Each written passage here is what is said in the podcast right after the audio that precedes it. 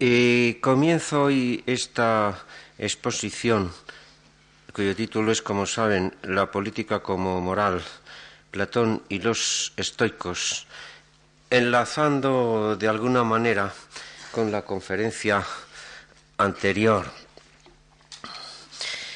Ustedes veían que la democracia ateniense es un intento de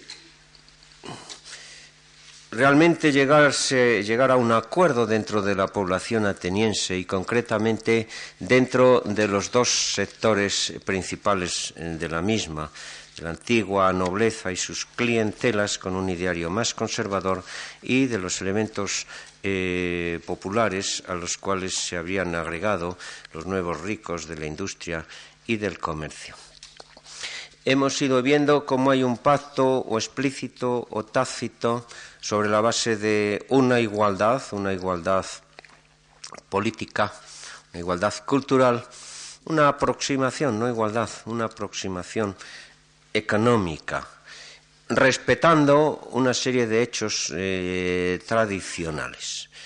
Veíamos como de todas maneras el control político estaba claramente en manos del pueblo pero que encima había un control que hacía el papel, diríamos, de una constitución, un control en una primera fase de tipo religioso y tradicional, en otra segunda fase de tipo racional, basado en ideas eh, generales, en ideas humanas, en ideas liberales, racionales.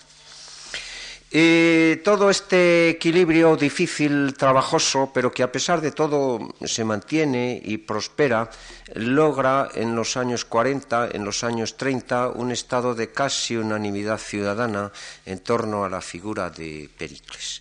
Hemos visto que evidentemente hay tensiones, hay tendencias igualitarias eh, drásticas que arriesgan provocar una gran reacción, que hay resistencias pero a pesar de todo, el gran eh, escollo, el definitivo escollo en el cual naufragó en el siglo V la democracia ateniense fue la guerra del Peloponeso. Hemos visto hasta qué punto el sistema democrático necesitaba eh, como base económica toda esta expansión eh, exterior que a su vez provocaba el enfrentamiento con Esparta y esto extendía a las clases por los intereses contrapuestos entre las mismas. ¿eh? Y este fue el gran drama del final del siglo V. En realidad, Pericles, eh, que había comenzado esta guerra pensando que era una guerra puramente defensiva, en la cual Atenas, por su superior eh, logística, finanzas, organización, acabaría por triunfar, ¿no? No tenía propósitos expansivos, ¿no? Y Pericles se encontraba ya en este momento en una situación un tanto difícil. Eh, Pericles tenía eh, una oposición eh, desde el punto de vista conservador que le criticaba, le criticaba su, su entourage, ¿no? los intelectuales de que se rodeaban, que eran evidentemente más radicales que él, o más radicales que lo que él mostraba en público, ¿no? Eh, y que por otra parte le criticaban haber comenzado la guerra del Peloponeso.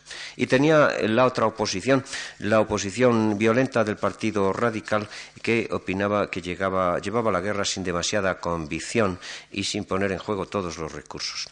Eh, esta decisión empieza pues ya en esta época. Y no voy a contar aquí su historia en detalle, algo dije el año pasado, el día pasado, perdón. Eh, pero evidentemente eh, a partir del año 11 del grupo del golpe aristocrático y del oligárquico diríamos, del año 11 las cosas fueron de mal en peor. Eh, eh, llega un momento en que hay una ruptura completa, no solamente entre estos dos sectores de que hemos hablado, sino dentro de ellos. El sector conservador, que a veces se aproxima a los oligarcas cuando la reacción es muy fuerte, otras veces se escinde entre grupos eh, conservadores radicales, oligárquicos, y grupos moderados, y estas escisiones llegan realmente a términos muy graves. Después del 411, Dentro del grupo de los oligarcas, eh, Antifontes condenado a muerte por sus mismos compañeros del grupo moderado. Y el grupo moderado, encabezado por Terámenes, eh, eh, pues sufre a su vez una oposición drástica por parte del grupo radical en el año 404. Y Terámenes, que es el que hace la paz con Esparta, es condenado a muerte por instigación de Critias. Y, pero por otra parte, Terámenes soporta la, violencia del grupo eh, popular eh, radical y basta leer para esto eh, los discursos de Lisias y con él sus amigos como Eratóstenes y los demás. Llega un momento realmente que es el momento del todos contra todos. Y eh, sí, eh, por otra parte, eh, todo este sector populista está muy alejado de los valores tradicionales y que son desmoronados bajo el impacto de la guerra. El sector conservador igualmente. Critias, este, este Critias a que aludo hace un momento, que también es autor de teatro, que es uno de los 30 tiranos, que es tío de Platón.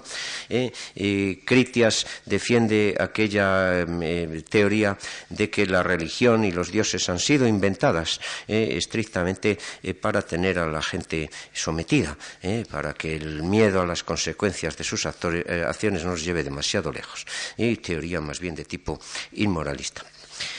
Este es el final del experimento ateniense, el final provisionalmente en esta época del siglo V a las teorías eh, generales de tipo tradicional y religioso, el Dios castiga al malo, etcétera, eh, o de tipo racional, el hombre es un ser, eh, un ser racional, un ser ilustrado, capaz de persuasión, capaz de logos y, capaz de entenderse y de crear y de progresar políticamente. A estas teorías suceden las teorías drásticas del ala radical de la sofística, de un, de un Calicles, estas teorías de tipo nietzscheano, ¿no? de que la justicia es el poder del fuerte y cosas por el estilo.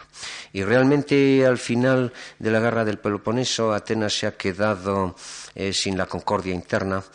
Eh, Atenas se ha quedado sin una teoría política válida y el ideal este del hombre democrático en el cual se basa la democracia, sin hombre democrático no hay democracia, eh, se ha desvanecido. Aquí quedábamos más o menos el día pasado. Bien, ¿qué ha ocurrido a continuación en el siglo IV? Voy a hablar muy brevemente de la, praxis, del funcionamiento del gobierno en Atenas y voy a hablar con alguna más extensión de la teoría, eh, que es nuestro tema fundamental de hoy. Eh, la praxis eh, arranca de la reconciliación eh, por lo menos de la zona media del espectro político en Atenas en el año 403, después del restablecimiento de la democracia. Es el famoso decreto de amnistía, es la primera vez que se pronuncia esta palabra en la historia. Amnistía cumplida por lo menos aproximadamente. Es la democracia mm, moderada que se reconstruye ahora en, un cierto ambiente de, estancamiento político, no hay más progreso político, en un eh, ambiente de gran declive económico, el tema económico es el fundamental de la época, la guerra ha empobrecido a Atenas, y Atenas se ha quedado sin esta base externa que era el imperio ateniense de que hemos hablado aquí. En cierta medida se reconstruirá en el siglo IV con la Segunda Guerra Liga Marítima, solo en cierta medida. Eh, estancamiento político, declive económico, mm, desinterés eh, por los problemas ciudadanos y la mayor parte de los ciudadanos de Atenas optan por desentenderse de la política. Y como decía el otro día, eh, este demagogo Aguirrios tuvo que poner un sueldo para asistir a la asamblea porque la gente no iba, sino. Eh, El interés por la milicia es también escasísimo. Atenas tiene que acudir a mercenarios eh, reclutados donde puede, lo cual a su vez consume su dinero. Bueno, hay una cierta paz interna, hay un cierto equilibrio, y pero Atenas va decayendo a la ciudad de segundo orden, eh, sin nuevas ideas que le hagan modelo, eh, sin explotación de todas estas posiciones liberales y humanistas que eran la raíz de la democracia ateniense. Y Atenas sucumbe eh, ante un nuevo peligro externo, eh, ante Filipo de Macedonia, del cual la mayor parte de la población no quiere ni defenderse. se coge de hombros. hay en Atenas eh, una cantidad enorme de gente que si no son partidarios de Filipo y por lo menos miran hacia otro lado para no ver la expansión del macedonio, eh, no, quieren eh, problemas. Todo esto se ve perfectamente en los discursos de Demóstenes. La antigua Atenas, su ideal democrático, su papel de gran potencia en Grecia, es más bien una de algunos eh, espíritus eh, nostálgicos. De todas maneras, eh, Atenas, en fin, hasta la época de la derrota contra los macedonios, el 338, es una ciudad en términos generales pacífica en la cual se puede vivir, se puede trabajar en un ambiente más bien de, vida privada que de vida pública. Las instituciones tienden a anquilosarse. Hay algunas pequeñas reformas eh, para repartir un poco más las cargas económicas, y, pero realmente de aquí eh, no sacamos eh, grandes cosas nuevas. Evidentemente, Atenas vive bajo el trauma de la gran derrota en la guerra del Peloponeso, el trauma del hundimiento de su sistema político, del enfrentamiento de las clases, del hundimiento eh, de sus relaciones exteriores, de su imperio, de su economía y hasta si quieren de su literatura, eh, que en una serie de géneros por ejemplo, la tragedia, mm, en, cierta medida la comedia, queda cerrada en el siglo V. Y entonces vamos a hablar, ya les decía que este es el tema fundamental, vamos a hablar de la, de la teoría, ¿eh? vamos a hablar de la teoría, porque la teoría, política nace fundamentalmente ahora. Hay antes teoría política, hemos hablado eh, de la teoría de la democracia religiosa en Esquilo o en Heródoto, ¿eh? de los sofistas dando ideas sobre su pensamiento de cómo funciona y debe funcionar la sociedad humana. Y pero ahora es realmente cuando se llega al fondo, a la entraña eh, eh, del problema, tratando, tratando simplemente de dar eh, respuesta o respuestas a, este, a esta pregunta, ¿por qué? ¿Por qué ha sido este fallo? ¿Por qué ha sido esta catástrofe? ¿Y qué puede hacerse para que esto no vuelva a ocurrir? ¿Qué sistema hay que elaborar para que todo esto que ha sucedido desgraciadamente no vuelva a ocurrir. Los eh, intelectuales de Atenas, eh, bueno, no tienen gran influencia directa en la política. Eh, realmente viven aislados, reflexionan, escriben, lanzan discursos. Tenemos a un Isócrates cuyos discursos pues realmente no fueron pronunciados nunca, la mayor parte de ellos. El discurso es una forma, es un, género literario, es una manera de expresar lo que nosotros diríamos un ensayo. Eh, tenemos eh, los diálogos de los socráticos, ¿no? Genofonte, Esquines, Platón. Y tenemos eh, más tarde empezará el género del tratado ya con Aristóteles, ¿no? donde primera vez hay un tratado dedicado directamente a la ciencia política. Intervienen en política solo marginalmente.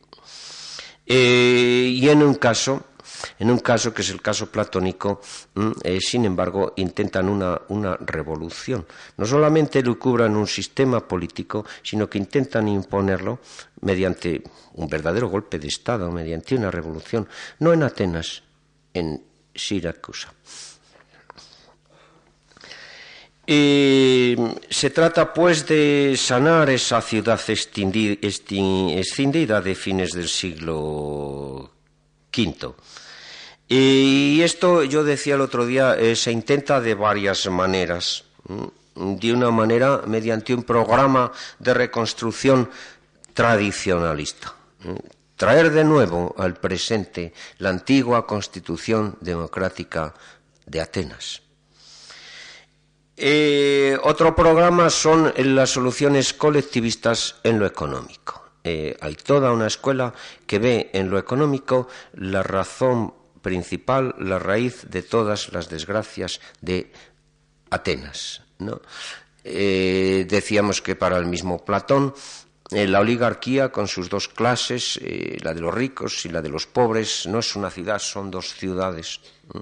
Evidentemente, por causa de la guerra, esto es más verdad todavía y hay, repito, toda una escuela que trata de dar soluciones igualitarias en lo económico, pensando que esta es la solución de los males de Atenas.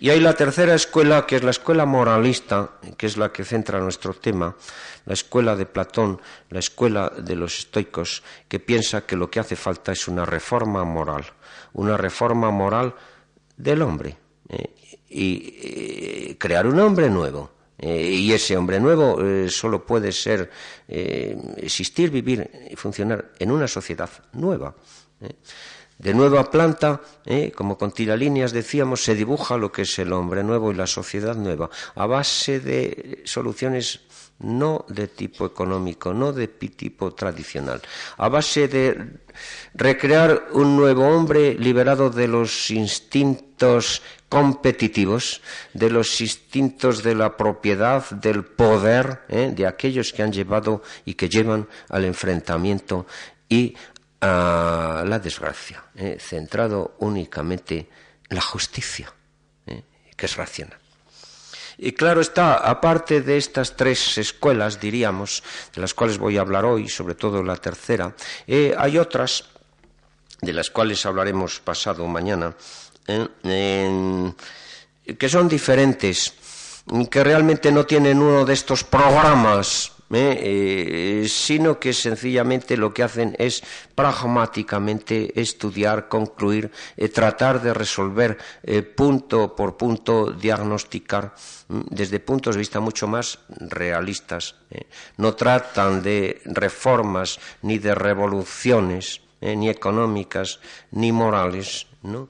Tratan solamente de ver cómo es el hombre, de cómo es la sociedad, de cómo hay que conducirla de una manera prudente, sin demasiadas ilusiones. Esto es lo que yo he llamado pragmatismo político.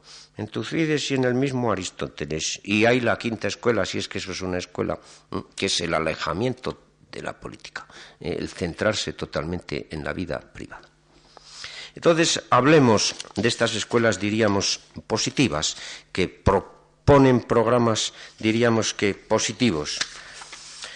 La restauración tradicionalista es eh, la, eh, idea y la propuesta de Isócrates, un orador que al, bueno, un orador que no pronuncia discursos ¿eh? y que al mismo tiempo es un humanista eh, preconiza el estudio de la filosofía de la literatura, pero hasta ciertos límites, no demasiado. Está enfrentado a los platónicos. Es el antecedente del humanismo de tipo ciceroniano, etc. Su ideal está puesta en la antigua Atenas. El panegírico elogia, por ejemplo, la Atenas democrática, es una guía liberal de Grecia, eh, es la cultura realmente lo que hace ser griego y, no otra cosa, eh, y la cultura es Atenas la que la propugna.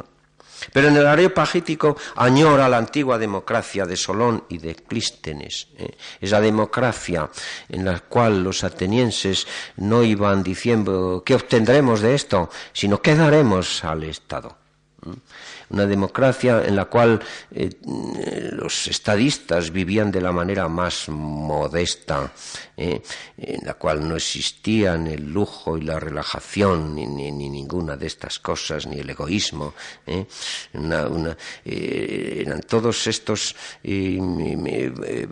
políticos, estos verdaderos eh, santos de la dedicación pública, no del desinterés, del trabajo por la comunidad. Este es el programa, hermoso programa, difícil de poner en práctica en la Atenas del siglo IV, donde la dedicación eh, pública era rehuida por los más donde los problemas económicos y la apetencia económica era, era muy fuerte, donde el individualismo era eh, fuertísimo. No son las murallas, dice Isócrates, eh, sino los hombres los que defienden una ciudad. Hay que crear una nueva educación de la juventud, pero una educación rígida en principios morales. Que eh, garanticen su comportamiento. Eh, hay que dar mm, nuevas funciones al areópago, funciones de vigilancia moral de la ciudad. Bien, eh, toda, todo este sueño isocrático y no llega a nada. Realmente Atenas había avanzado demasiado por este camino del individualismo, del consumismo, esta nueva posición moderna, el privatismo, é como volver aquí. Eh, aquella antigua Atenas estaba fundada en la creencia en los antiguos dioses y esa creencia está muy desvanecida. Incluso todos estos eh, radicales de la aristocracia como Critias eh, que denuncian a la gente desmoralizada de las nuevas generaciones van a proponer teorías tan poco morales sobre esa de que los dioses son una especie de espantajo puesto ahí para tener a la gente metida en cintura. Esta es la teoría eh, tradicionalista, mm, en la cual no insisto más. Y hay que decir algunas cosas sobre las soluciones colectivistas. Yo les decía que el Atenas del siglo V en alguna medida puede considerarse una socialdemocracia, a veces se ha eh, empleado el nombre. Evidentemente, eh, la democracia ateniense desde los años 50 sobre todo hizo muchísimo para mejorar la suerte económica del pueblo y hay toda una serie de apoyos, de medidas, de instituciones para apoyar a la gente en situaciones desfavorables pero nunca se trató de ir más allá de esto en el siglo V. Ahora en el cuarto eh, decíamos el problema económico es acuciante. Y ahora bien, eh, si es verdad que en un sistema que cada hombre tiene un voto, entonces este hombre eh, pues siente eh, realmente que tiene derecho a encontrar el apoyo también en lo económico de la colectividad y que hay evidentemente de una manera pues diríamos que casi automática una tendencia eh, a la elevación de estos niveles de vida en la medida en que las circunstancias lo, lo hagan posible. Si esto es así, ¿eh? Eh, un programa de hacer una igualación radical, bien sea por vía de la reforma, eh, bien sea por vía de la revolución, no existe en Atenas. Cuando se proponen estos programas, y sí que se proponen, son en principio a manera, diríamos, de utopías o de ideas que ciertos ideólogos dejan ahí lanzadas, pero que ellos no intentan poner en práctica. Eh, bueno, hay una serie de autores griegos desde el cuarto eh, eh, que se dedican a escribir las instituciones, instituciones ideales, paradisiacas de ciertos pueblos extranjeros, un poco adelantándose a lo que hizo Montesquieu, fecha muchísimo, muy posterior en la historia, como saben. y a veces nos proponen estos paraísos originales como modelos de lo que podría ser una civilización moderna. Tenemos a Teopompo con su Méropis, ¿no? Es una especie de paraíso igualitario. Esos paraísos son siempre igualitarios, son siempre felices. O tenemos a Hecateo de Teos, que escribe también eh, una descripción del país de los hiperbóreos, donde, donde, aquí hay igualdad en la posesión de la tierra. ¿eh? Em, donde hay leyes que son puramente humanas, donde hay un trato absolutamente igualitario y benévolo y benéfico para toda la población. Esto es un trasunto de estos antiguos paraísos, estos antiguos paraísos que, envuelven siempre mm, el mundo griego, paraísos originales, eh, la Edad de Oro, eh, paraísos finales, el Elisio, etcétera, paraísos distantes, ¿no? El propio Genofonte escribe un tratado que se llama Periporum eh, sobre los ingresos. Aquí empieza el arbitrismo, ¿no? Em, bueno, el Estado en, Genofonte se convierte en un empresario. Realmente es, el antecesor de las empresas estatales, ¿no? Es un empresario para favorecer el desarrollo de la riqueza, ¿no? Y eh, para lograr eh, sus finalidades propone el establecimiento de una serie de impuestos en una escala creciente mayor según la fortuna. ¿eh? Todo esto nos recuerda evidentemente muchas cosas modernas. Eh, Genofonte propone que estos grandes, estos impuestos progresivos sean solamente un préstamo que se hace al Estado para que desarrolle estas empresas estatales, ¿no? ¿Eh? y que posteriormente con las ganancias devolverá todo parte de esos ingresos y eh, favorecer el desarrollo eh, económico de la totalidad de la población. Son programas que nunca intentó, por supuesto, aplicar. O tenemos a Faleas, que es el más conocido de todos ellos, eh, que propone ya en el siglo IV la estatización de toda la economía y la estatización de la educación. Bueno, Platón en las leyes se propone también la educación universal a cargo del Estado. Y bueno, estos temas colectivistas han pasado eh, a ciertos aspectos de la República platónica, ciertos aspectos igualitarios eh, dentro de, la clase de los, de los guardianes, ¿no? En las leyes, eh, ciertos aspectos igualitarios en el total de la población, mínimo y máximo de ingresos de cada ciudadano, por ejemplo, ¿no? Y cosas por el estilo. En Genofonte, en la Asamblea de las Mujeres, esta idea se explota cómicamente. Eh, bueno, entonces va a haber igualdad, ¿eh? ya no hay propiedad privada y todos los ciudadanos dan sus bienes al común. El común es administrado por el Estado, en este caso es el Estado de las mujeres, ¿eh? y el Estado, el Estado pues se encargará de, subvenir a las necesidades de los ciudadanos. Es decir, serán las mujeres las que eh, con esos fondos pues, pues eh, harán vestidos, eh, tejerán túnicas para los ciudadanos o les prepararán comidas, etcétera. dicho a la manera cómica, pues realmente aquí hay todo esto que en Grecia es entre una utopía social eh, o un programa expuesto eh, sin demasiada convicción de ser llevado a la práctica, más bien como una especulación teórica, pero no despreciable en ningún modo. Y claro está, Aristófanes es un cómico y no puede dejar de reírse de su propio eh, estado igualitario, ¿no? Y cuando y cuando eh, alguien pregunta ¿y quién, y quién eh, hará ese trabajo? ¿Quién tejerá esas túnicas? Se contesta los esclavos. Para estos evidentemente no llega esa bendición igualitaria, ¿no? Eh, y evidentemente hace hace reír a su público con estos temas de, la igualdad sexual y todo esto, ¿no? que por otra parte tampoco son ajenos a Platón.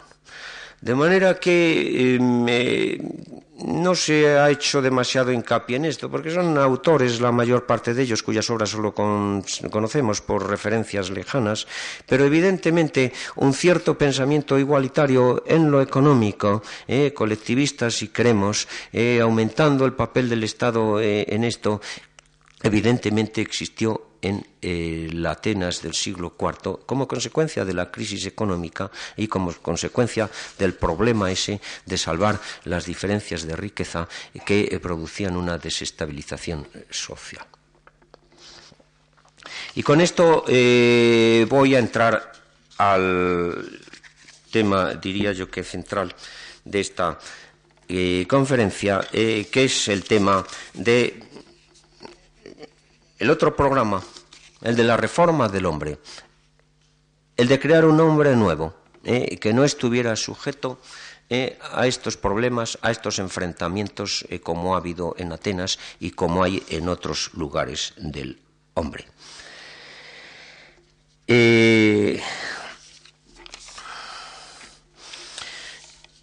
hay precedentes, claro está. Bien, el otro día he hablado de Sócrates. Eh, Sócrates es un ciudadano ateniense, es un ciudadano que cumple las leyes de la ciudad, que por cumplir las leyes de la ciudad eh, prefiere morir antes que huir de la prisión.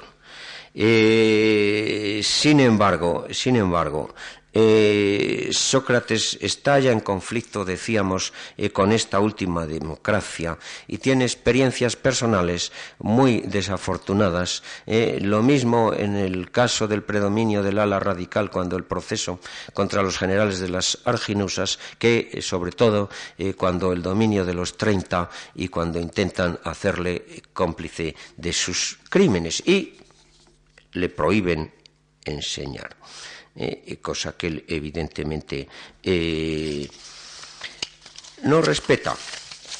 Sócrates eh, pone un límite a los poderes del Estado que se habían desorbitado por una ala política y por otra ala política. En esto, decíamos, continúa en cierto modo la posición de Sófocles en la Antígona en una fecha muy anterior. Sócrates dice, eh, si, me, si, si, me, dijeseis, oh Sócrates, te absolvemos con la condición de que no perseveres en esa investigación y no hagas filosofía, yo os contestaría, yo atenienses os lo agradezco y os quiero, pero prestaré más atención al Dios que a vosotros, y mientras viva y sea capaz de ello, no dejaré de hacer filosofía y de exhortar y de exhortaros y enseñaros. Eh, Sócrates es capaz de hacer frente al Estado. Y el Estado se siente inseguro. Incluso la democracia restaurada, esta democracia basada en la amnistía, se siente inseguro frente al pensador eh, original. Realmente Sócrates se encuentra con un vacío de ideas. Ya no sabe nadie qué es qué es el valor, qué es la piedad, qué es la templanza. Hay que buscar nuevas definiciones. Hay que tratar de establecer unas nuevas normas de vida eh, que se trasladarán a la política. Y esto inspira la desconfianza de eh, los tradicionalistas y de la simple democracia esta conservadora de que hablábamos y como por supuesto inspira la desconfianza de otros sectores.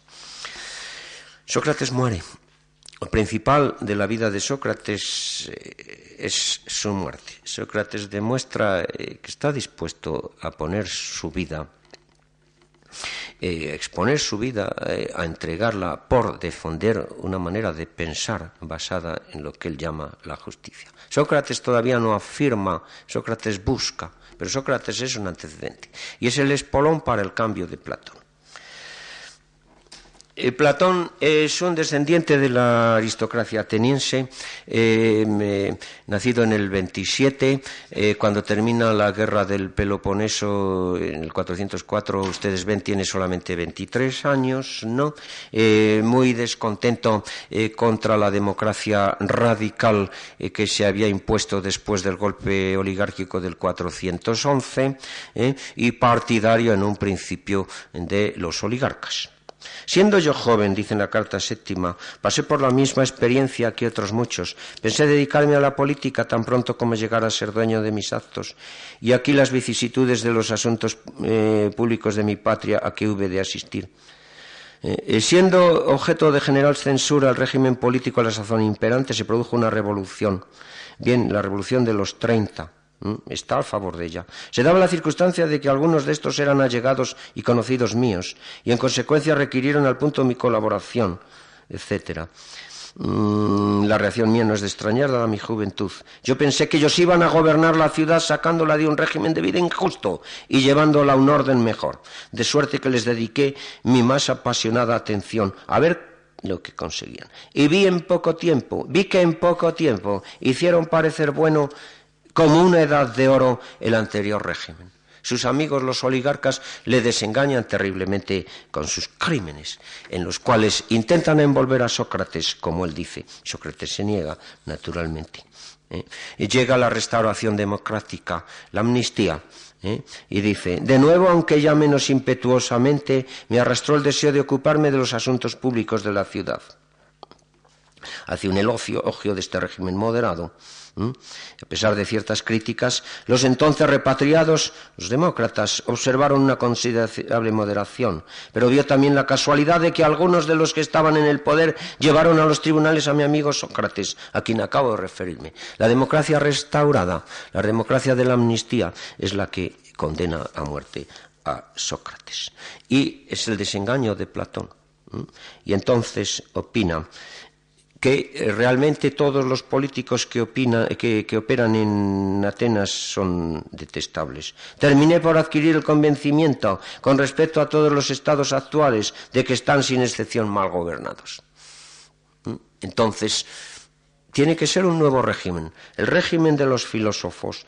No cesará en sus males el género humano hasta que los que son recta y verdaderamente filósofos ocupen los cargos públicos o bien los que ejercen el poder en los estados lleguen por especial favor divino a ser filósofos en el auténtico sentido de la palabra.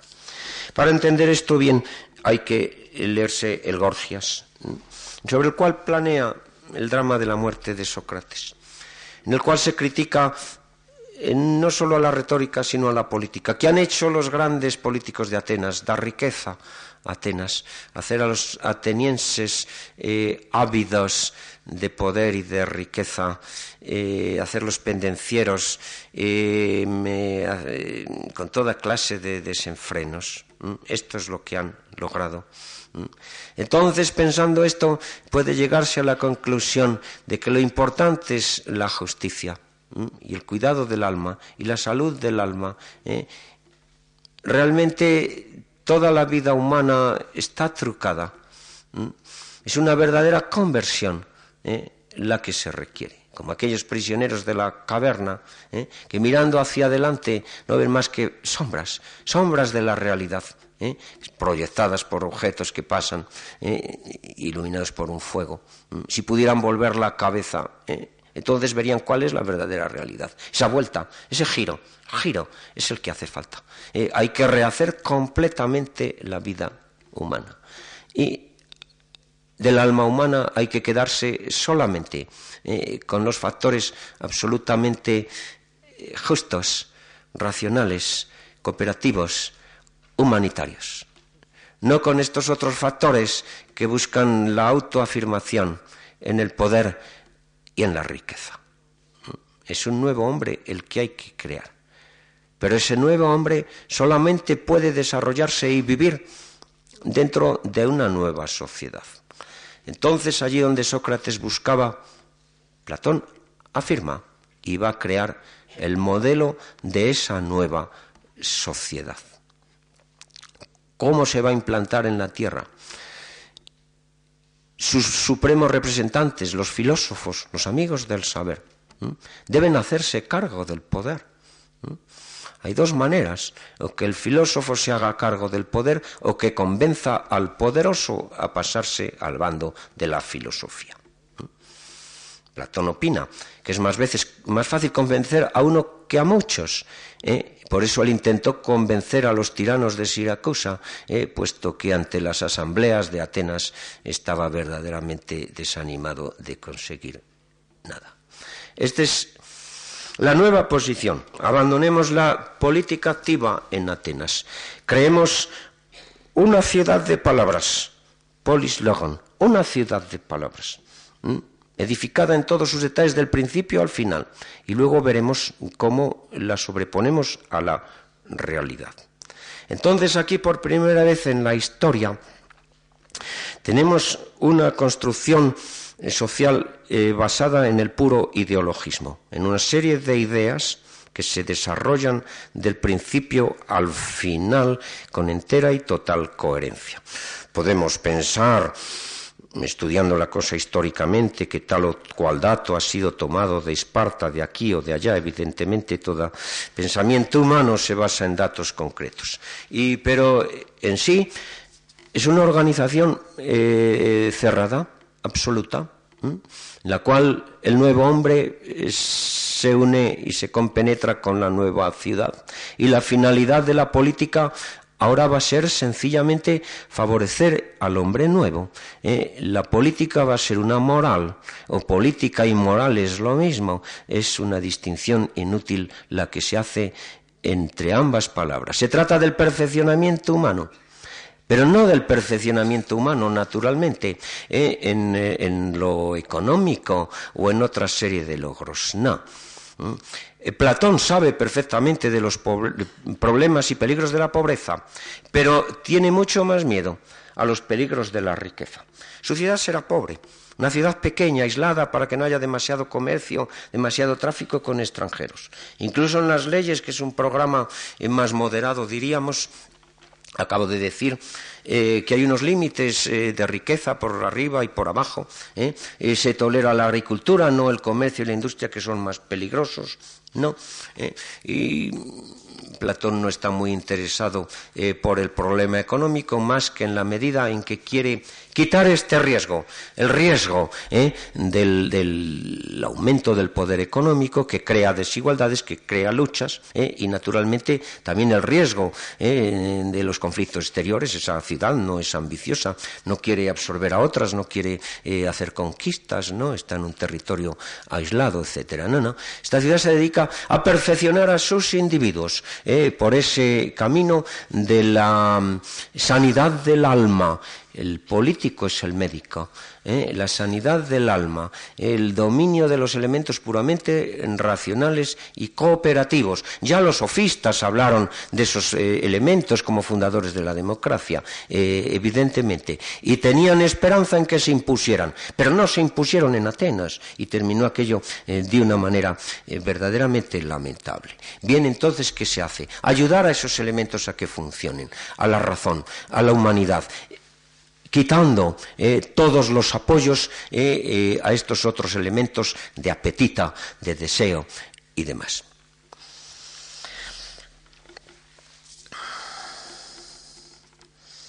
Y claro está, bien, saben ustedes que la obra fundamental de Platón es la República, que luego existen las leyes, hay otras obras más como el eh, político.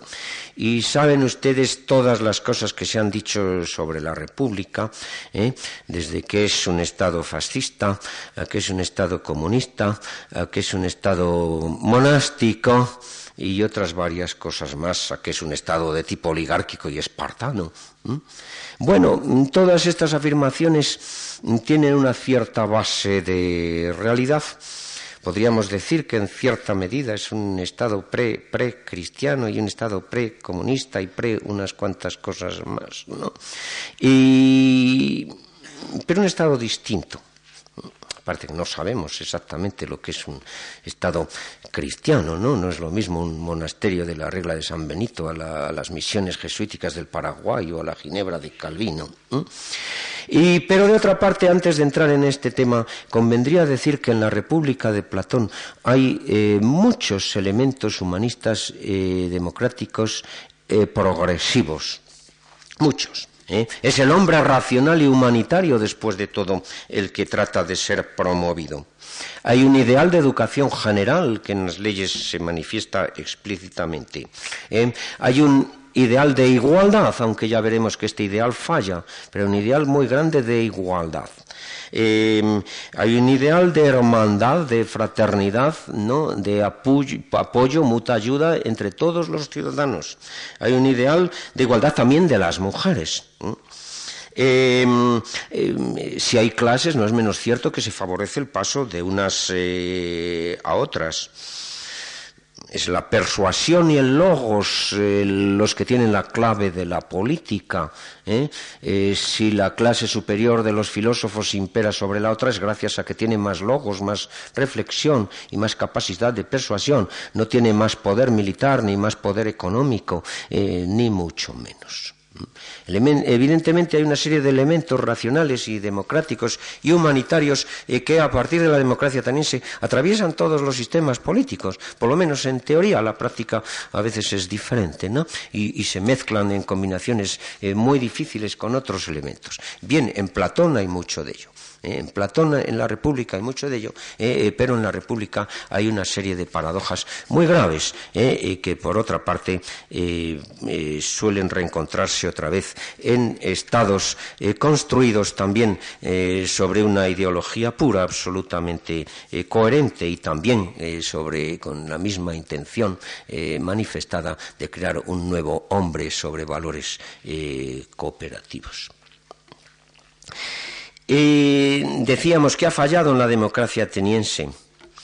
El equilibrio entre las clases y los, individuos, el control del pueblo basado en votaciones mayoritarias que a veces han llevado a decisiones absolutamente catastróficas en el ámbito de la guerra y en otros ámbitos. Ese, equilibrio entre las clases, ese control del pueblo ha fallado. Y ese segundo control de que hablábamos, este control que ahora en la democracia de la última época era racional, realmente ha llegado un momento en que toda racionalidad parece que ha estado ausente de Atenas. Bien, entonces, ¿cuál es la solución? Eh, si ya no hay una competición por el poder y la riqueza, no hay motivo para que las eh, clases entren en eh, conflicto. Eh, si hay una clase superior e inferior será porque la primera tiene una mayor capacidad racional y un mayor conocimiento y no por otra cosa. Y sobre todo, todo ello está bajo un control superior, eh, que es el control del bien, del bien, esta idea del bien, eh, que es una idea en cierto modo divina, eh, que es la que impone qué es lo que es conveniente en cada caso y que es aquella a cuyo conocimiento ascienden los filósofos. Un principio entre racional y científico, según Platón, eh, y en cierto modo religioso, como se ha dicho muchas veces. Porque la República Platónica, con su proclama de igualdad y su proclama de que todos estos hombres iguales sean verdaderos hombres, ¿eh? desprovistos de ese lastre del egoísmo, ¿eh? y sin embargo llega a una sociedad de clases. ¿eh? Le resulta inevitable llegar a una sociedad de clases. Y esta es una de estas paradojas de que hablábamos. una sociedad de clases en que la clase superior, la de los filósofos y guardianes, evidentemente tiene el poder sobre la inferior. Vean ustedes, en este sentido no es una democracia. En, en Atenas, la clase inferior eh, social y económicamente eh, eh, tiene el control político de la ciudad mediante sus votos, sus nombramientos de magistrados, su presencia en los jurados, todo esto que decíamos. No, aquí la clase superior es la que tiene el control. Bien, es verdad, lo ejerce por la persuasión y por su superior sabiduría.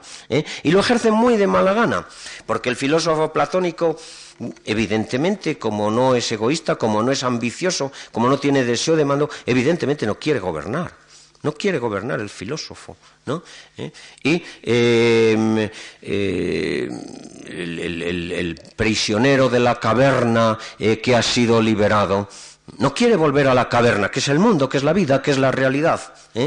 No quiere, preferiría seguir en sus especulaciones. El filósofo es como un hombre eh, que, cuando hay la tempestad de lluvia se refugia junto a un muro y está allí muy cómodo ¿eh? y no quiere salir de allí. Pero tiene que salir, tiene que ponerse a gobernar a la ciudad, porque para eso la ciudad le ha, educado para sabio. Tiene que devolver a la ciudad lo que le debe. Bien, hay todo esto, el filósofo no quiere gobernar. El filósofo gobierna por pura sabiduría, que es una inspiración divina al mismo tiempo, diríamos, por pura persuasión, pero gobierna, pero gobierna. ¿eh? Y hay una sociedad de clases, se diga lo que se diga. Y el hombre no es igual, porque evidentemente el filósofo es, es, el verdadero hombre, es el alma del filósofo, el alma racional es el hombre en el hombre, y todas estas cosas pero Platón se ve en la incapacidad de imaginar una sociedad en que todos los hombres son verdaderamente hombres y son igualmente humanos. La estratifica en clases.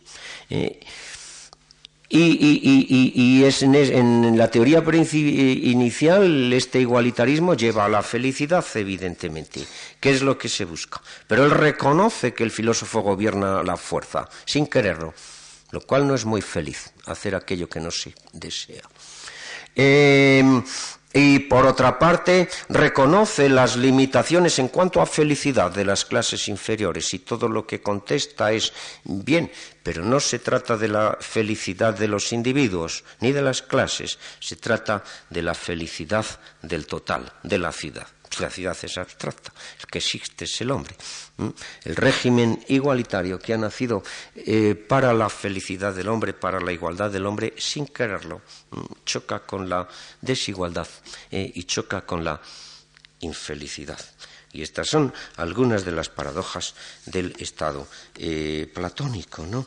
Entre otras muchas que se podrían hablar. Hay poder después de todo. Em, bien, eh, si hay una verdad y alguien nos la acepta, ¿qué se hace? Bien, hay sus castigos en el estado platónico. ¿eh? Los irremediablemente malos, aquellos a quien de ninguna manera se puede convencer, son condenados a muerte en las leyes. ¿no? Hay, una, hay una inquisición, hay una censura, ¿eh? Eh, hay hasta un engaño, con, la razón de Estado, ¿no? ¿Eh? Si se busca crear mediante el acoplamiento de parejas perfectamente en perfecto estado físico y correspondencia, etcétera, y bueno, se hacen sorteos trucados, ¿no? Para que todo resulte de la mejor manera.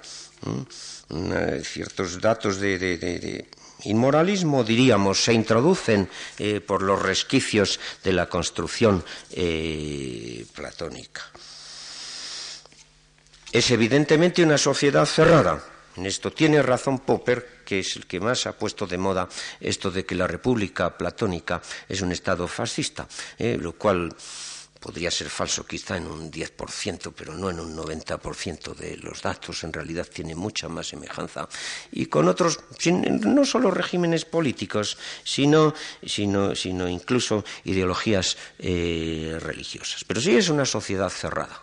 ¿eh? Evidentemente, Grecia comienza con sociedades cerradas, perfectamente regladas, de cada cual sabe cuál es la norma, etcétera, y hay instituciones para hacerlas cumplir.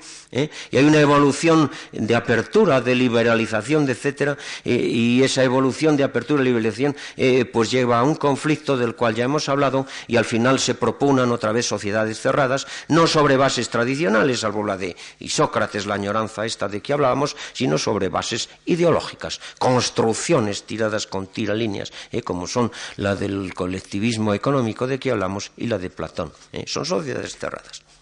La evolución ha sido eh, en nuestras culturas en cierto modo semejante y puesto que en la Edad Media hemos comenzado con sociedades cerradas y ha habido una liberalización eh, y luego ha habido en ciertos lugares, en ciertos países con diversos signos e ideologías, evidentemente eh, ciertos programas y aun prácticas de sociedades cerradas que poseen una verdad y un dogma y una organización institucional para mantenerlo. Es una sociedad cerrada, eso es claro. Sobre una base ideológica. Eh, una base ideológica en la cual, por otra parte, hay muchos fermentos humanistas. Esto es la verdad. Esta es la complicada situación. Eh. y esto está a medio camino entre ser eh, un Estado y ser, diríamos, una comunidad religiosa o monástica en cierto modo. Piensen ustedes si Permítame que me separe un momento de mi tema para hacer comparaciones que de todas maneras son ilustrativas. ¿eh? Y eh, vean ustedes cómo Platón eh, me abre en la historia el camino de los ideologismos, del programa de estados o de comunidades de fieles o de lo que sea, con una estructura absolutamente organizada, cerrada, coherente, en busca de la perfección del individuo en busca de ese nuevo hombre. ¿eh? que abandone los instintos egoístas y adquisitivos ¿eh? y que cultive solamente la igualdad y la humanidad y la solidaridad. ¿eh? Esto se ha propuesto a lo largo de la historia una serie de veces.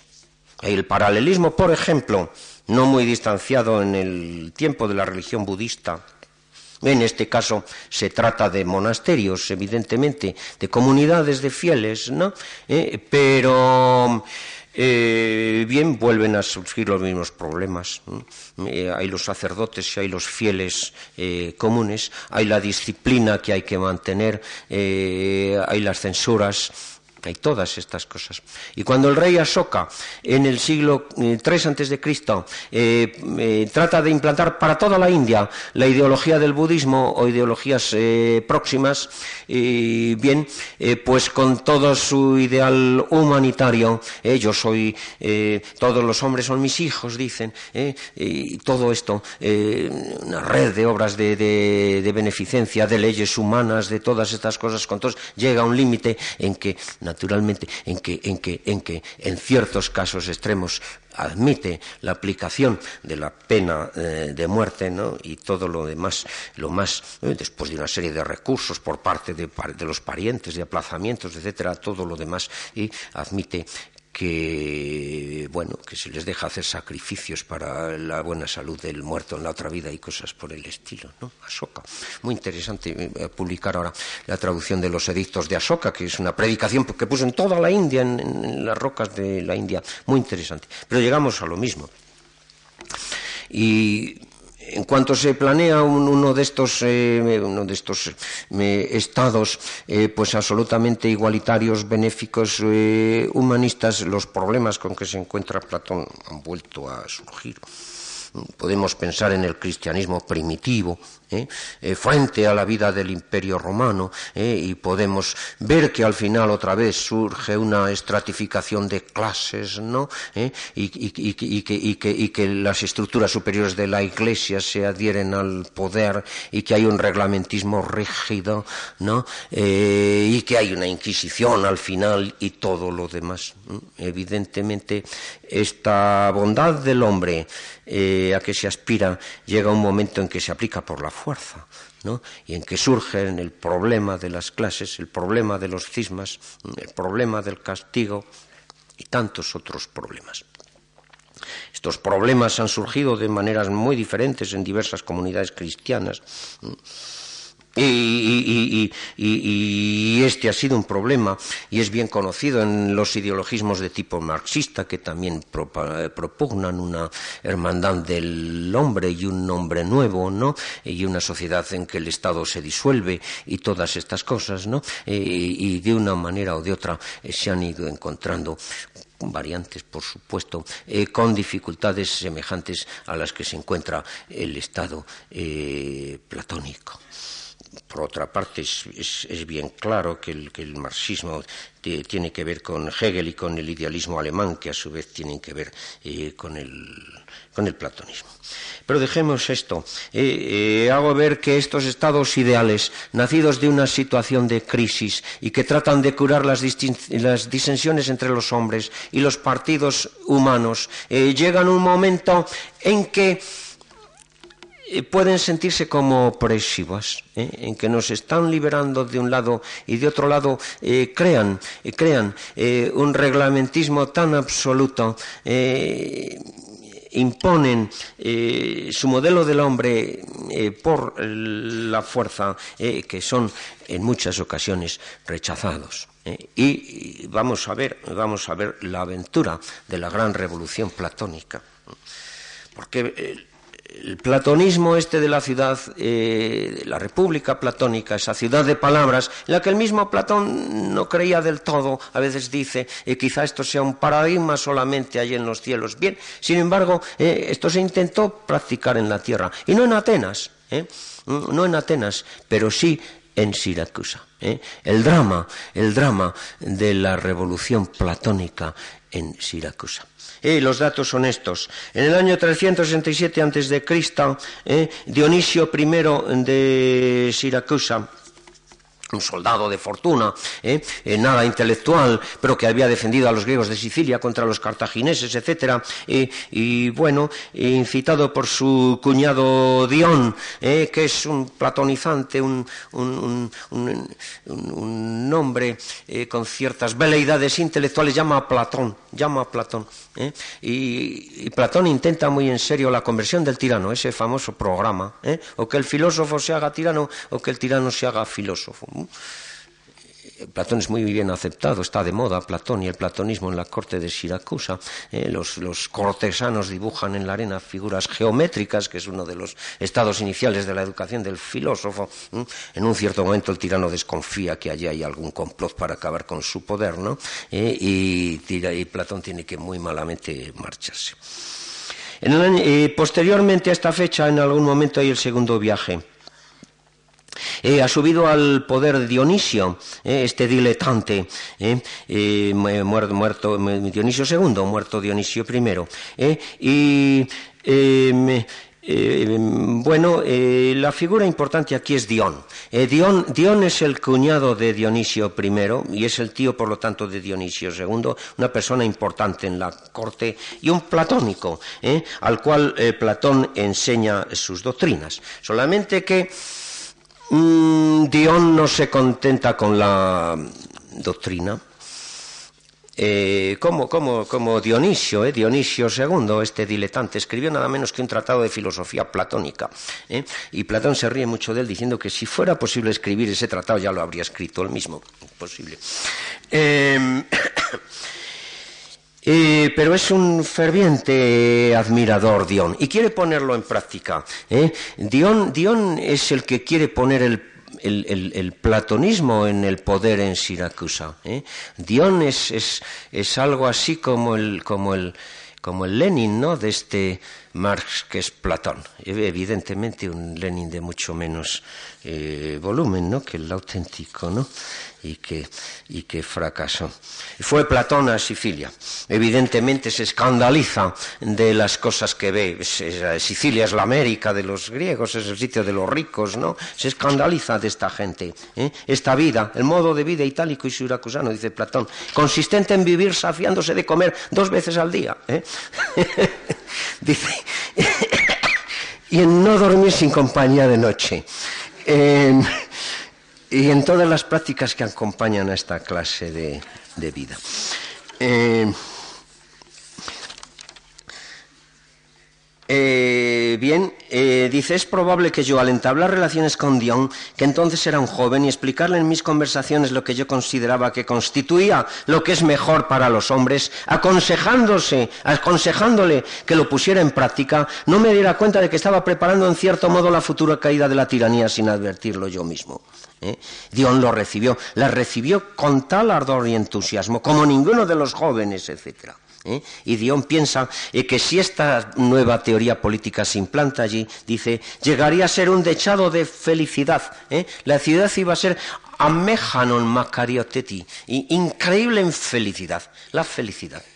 La felicidad. Ven ustedes, y Platón es un teórico, le gustaría, pero él no osa, solo enseña a Dion, y es Dion el que va a poner esto en marcha.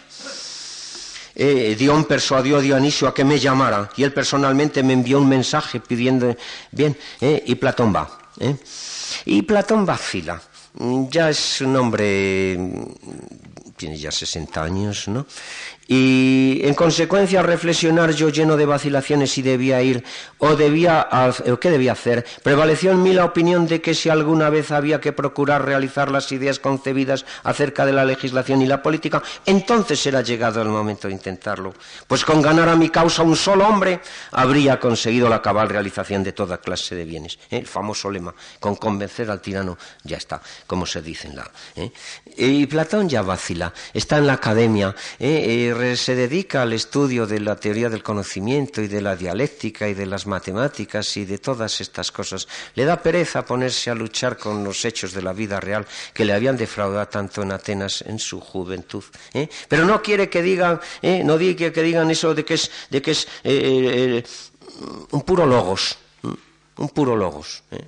Va a emprender la acción y marcha y marcha Siracusa. Y se encuentra metido en los problemas de la política práctica. ¿eh? Vean este drama, el ideólogo, ¿eh? que quiere convencer al tirano ¿eh? y este persuadirá a todos y la ciudad será de increíble felicidad.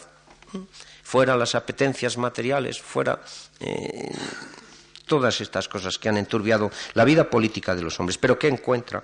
¿Mm? Me encontré con toda la corte de Dionisio hirviendo en intrigas e intentos de difamar a, Dion ante el tirano. ¿eh? Eh, Dion acaba por ser desterrado, ¿no?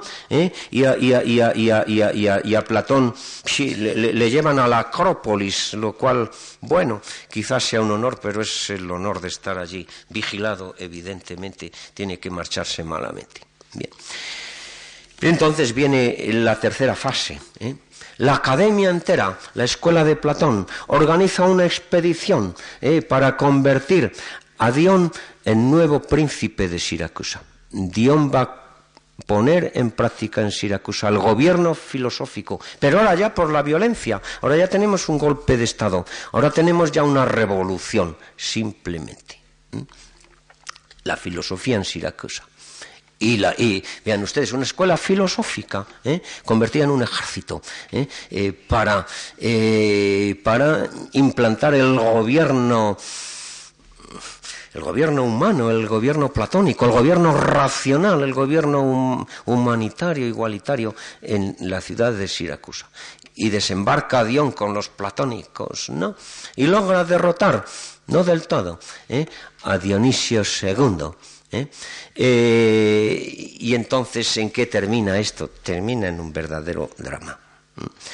Cuando estas ideologías de las que hemos hablado, y se podían haber citado otras, eh, llegan al mundo de la realidad, evidentemente, evidentemente el mundo de la realidad se defiende. Y evidentemente hay guerra, y hay luchas, y hay problemas, y hay cismas y hay cismas, ¿no? Esto ocurre en, en, todos estos movimientos y no deja de ocurrir en el platónico.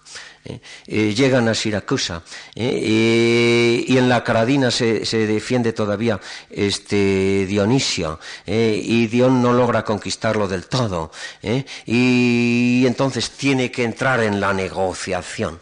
Del idealismo tiene que bajar a los compromisos de la política práctica, tiene que negociar con los demócratas radicales que quieren un reparto de tierras y Dion no lo quiere. Dentro de su partido hay una escisión y hay Heraclidas que está frente a él ¿eh? y que intenta matar a Dion ¿eh? y Dion le, coge y le perdona y después de perdonarle vuelve al ataque.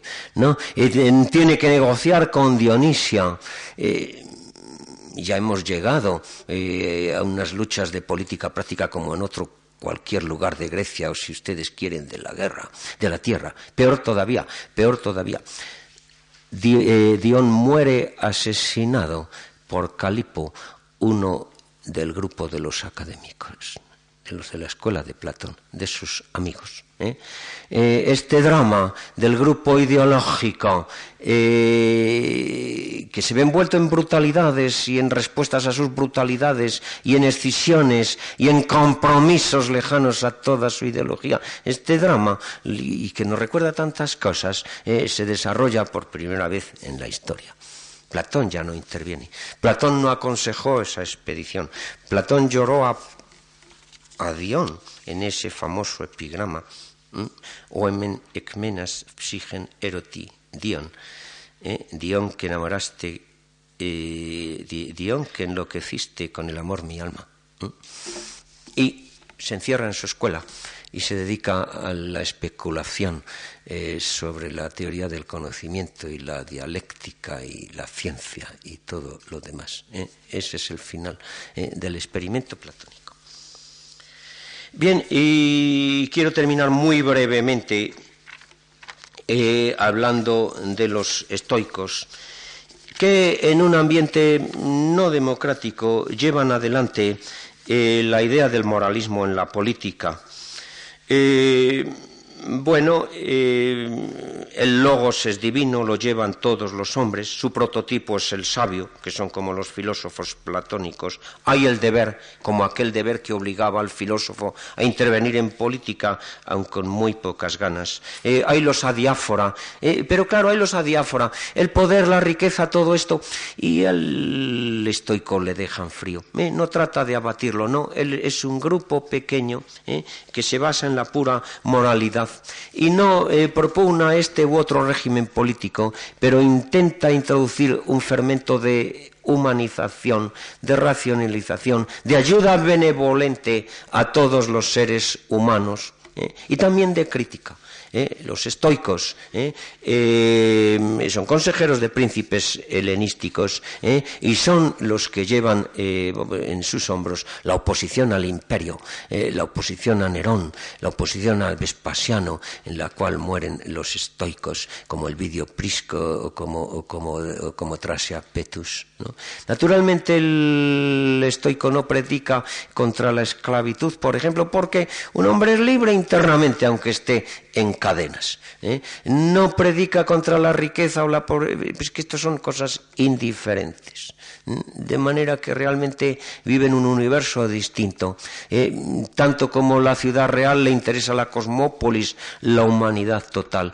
Es una cosa diferente. Eh, hay valores antiguos, humanistas, eh, ilustrados, que ellos hacen que llegue a toda la humanidad, influyen enormemente en el cristianismo y en el barroco y en toda la modernidad. y son realmente importantes. Mm, pero siempre de una manera marginal, sin intentar imponer un régimen concreto, eh, con un idealismo de otro tipo.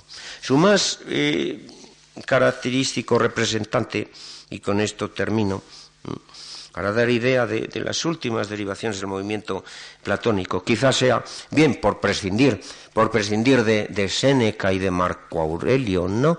Eh, cuyo estudio nos llevaría muy lejos y nos sacaría muy lejos ya de Grecia. ¿eh? El Musonio Rufo, ¿eh? aquel estoico, aquel estoico, filósofo estoico, que en el año 69 después de Cristo, el año de los cuatro emperadores, es enviado, se mezcla con los legados que marchan al ejército de Germania y que está dividido entre dos candidatos al imperio.